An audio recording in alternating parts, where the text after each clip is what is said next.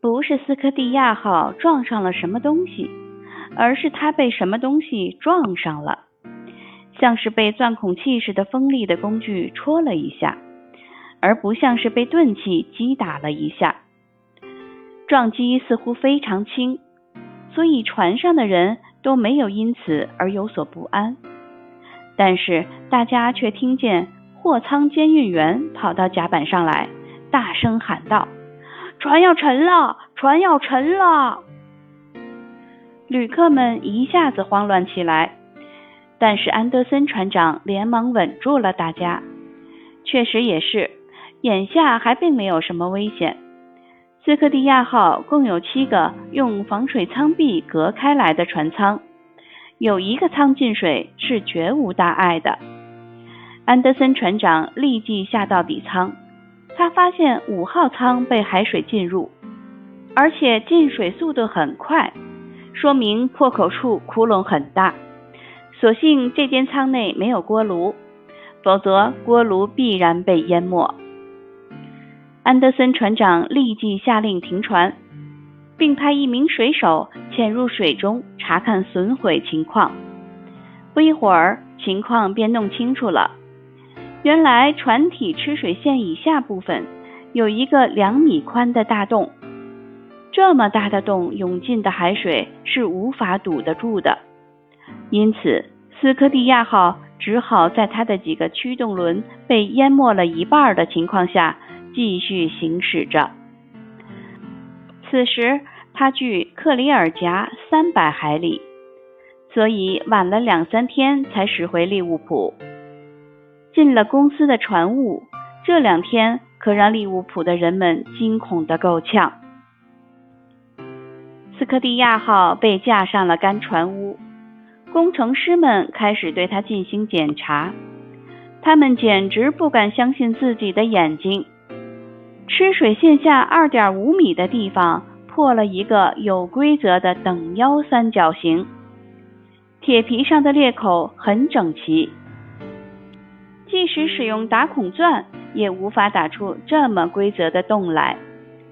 如此看来，弄穿这个洞的钻孔工具肯定不是用一般的淬火技术制作的，而且这个工具以巨大的力量冲过来。穿透四厘米厚的铁板，还得倒退出去，这简直令人难以置信。最近的这次事故就是这样，其结果又让公众的情绪激动起来。自此，以前的那一次次海难的不明原因，全都归结到这个怪物身上。这个怪诞的大动物。因而便承担起所有沉船事故的责任。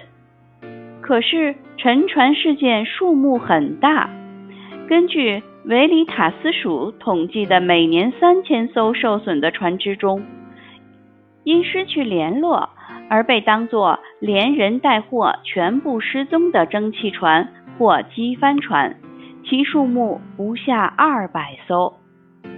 因此。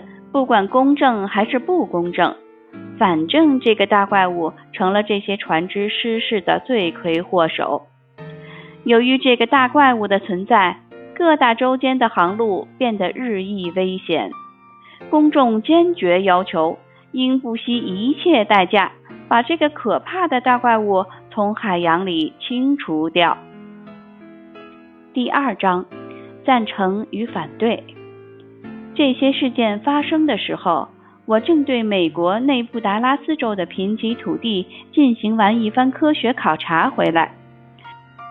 我是作为巴黎自然史博物馆的客座教授，由法国政府委派前去参加这项科学考察工作的。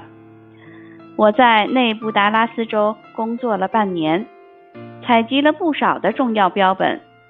然后于三月末到了纽约，我预定于五月初返回法国。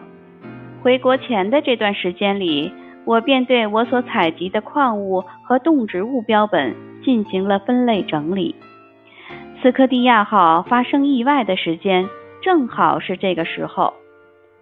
这件事儿我十分了解，因为它当时已是个热门话题，我不可能不知之甚详的。我把美国和欧洲的报纸看了又看，但并无更多新的东西。